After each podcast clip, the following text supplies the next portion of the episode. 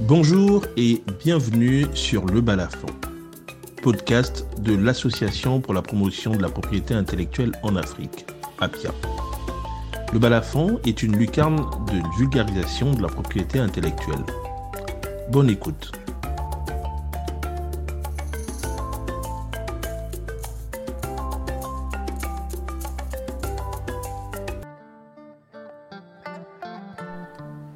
Bonjour et bienvenue dans ce nouveau podcast organisé par le Balafon de l'Association pour la promotion de la propriété intellectuelle en Afrique, le Balafon de l'APIA. Je suis Soel Ngaba, juriste spécialisé en propriété intellectuelle et conseil en propriété industrielle exerçant sur le territoire de l'Organisation africaine de la propriété intellectuelle. J'ai le plaisir aujourd'hui de vous entretenir sur la thématique de la saisie contrefaçon de marque dans l'espace OAPI. Une thématique d'intérêt pour ceux d'entre vous qui seraient titulaires de marques enregistrées auprès de cette organisation et qui seraient soucieux des atteintes qui pourraient être portées à ces marques. Mais avant de rentrer dans le vif du sujet, il convient euh, pour nous de dire un ou deux mots sur ce qu'est l'Organisation africaine de la propriété intellectuelle, l'OAPI. Comme son nom l'indique, elle est une organisation, ou plutôt un office de propriété industrielle, qui délivre des titres de propriété industrielle, dont les marques, sur la base d'une procédure centralisée et unique aux 17 États membres de l'organisation. C'est donc un office euh, communautaire de propriété industrielle, mais qui sera, aux yeux de chacun de ces États membres, considéré comme étant un office national. Au-delà de l'office commun, l'OAPI, c'est également une loi de propriété industrielle uniforme à ces 17 États membres. C'est une loi qui a vocation à définir les conditions de fond et de forme pour l'acquisition d'un droit, on veut parler ici d'une marque, les conditions relatives à l'exploitation de la marque, soi-même ou par un tiers, et enfin les conditions relatives à la défense de sa marque. C'est dans ce dernier cas de figure qu'intervient donc le mécanisme de la saisie contrefaçon comme un mécanisme spécifique pour obtenir la preuve de la contrefaçon par un tiers. Avant de s'y attarder dans le détail, il convient de définir ce qu'est la contrefaçon d'une marque. La contrefaçon d'une marque désigne les différentes formes d'atteinte que pourraient être la reproduction, l'imitation, l'usage, la position ou le remplissage du signe qui est couvert par la marque, ou encore la vente ou la mise en vente des produits marqués, et ce, sans l'autorisation du détenteur ou du propriétaire du droit.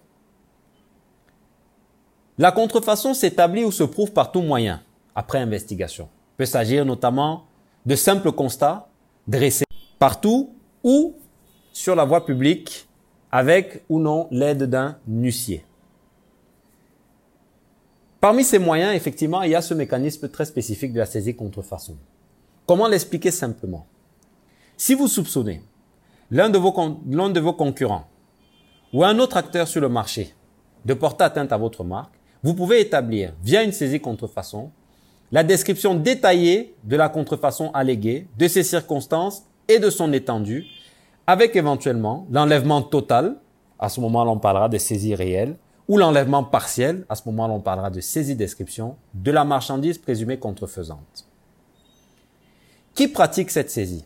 La saisie est pratiquée avec l'aide d'un huissier ou d'un officier public ou ministériel, on parle ici d'un douanier, qui pourrait être assisté le cas échéant d'un expert en propriété intellectuelle, qui dans le cas de l'espace OAPI peut être soit un conseil en propriété industrielle, soit un mandataire agréé.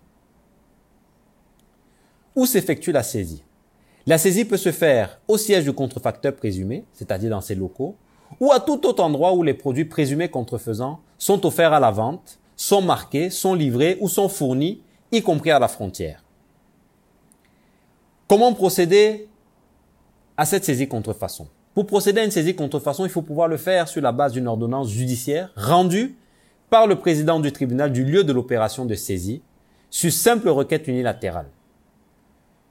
Alors, ce qu'il faut comprendre par le caractère unilatéral, c'est qu'effectivement, la personne saisie ne sera pas convoquée. Ici, il n'y aura pas de contradictoire, comme dans une procédure judiciaire conventionnelle. Et ceci dans le but euh, de pouvoir garantir l'effet de surprise. Qu'est-ce qu'il faut à l'appui euh, de sa requête? Il faut pouvoir justifier principalement de l'enregistrement d'une marque ou de son renouvellement. Ce qu'il faut noter sur ce point, c'est qu'avant l'entrée en vigueur du nouveau code OAPI de la propriété intellectuelle, le 1er janvier 2022 pour ce qui concerne tout particulièrement les marques, il était exigé de justifier, en plus de l'enregistrement du renouvellement, de la validité de la marque, c'est-à-dire qu'il fallait prouver qu'elle n'avait pas été entre-temps, c'est-à-dire depuis le moment où elle a été enregistrée, où elle a été renouvelée, qu'elle a été annulée, radiée ou déchue.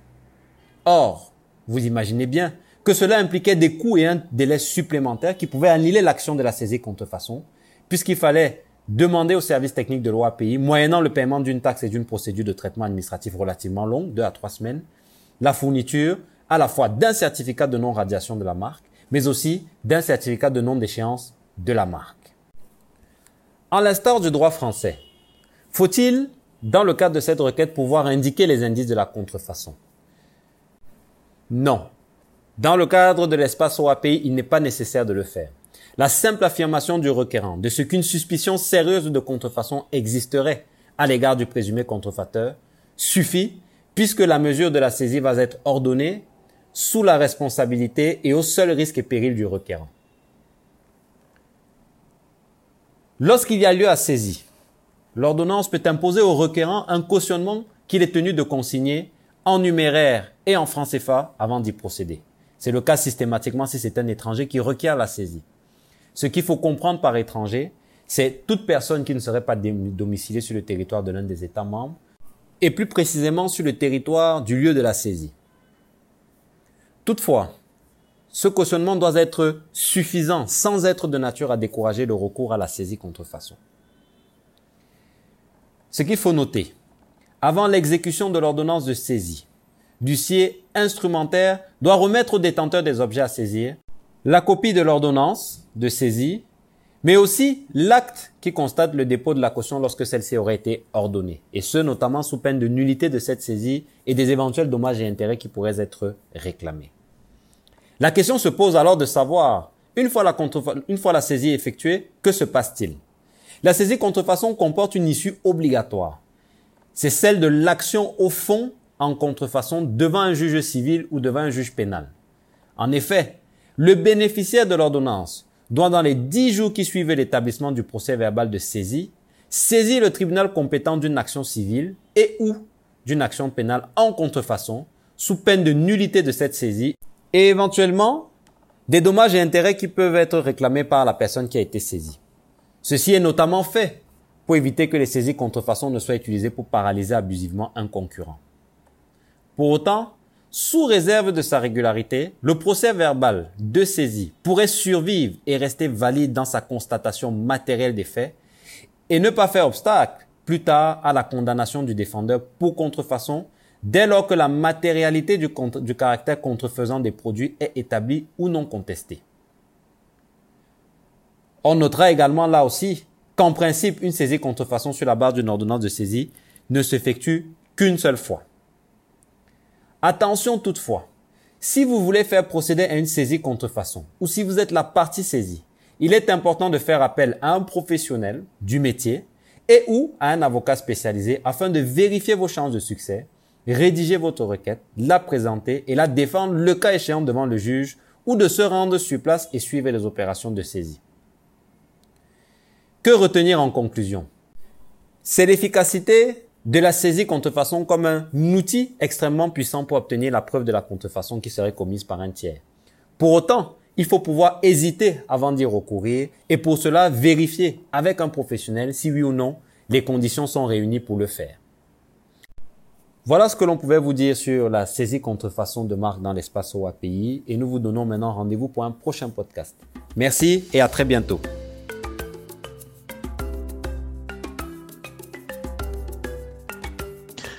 Vous venez d'écouter Le Balafon. Merci de nous avoir suivis. Vous pouvez nous retrouver à travers nos diverses activités, l'arbre à palabre, la journée de la jeune recherche scientifique, la journée d'actualité juridique, ainsi que le bulletin semestriel de la propriété intellectuelle en Afrique. Nous vous invitons à vous connecter à notre site internet www.apia-asso.org. Vous pouvez également adhérer à notre association, votre association, via l'adresse mail adhésion apia-asso.org. À bientôt pour un nouvel épisode.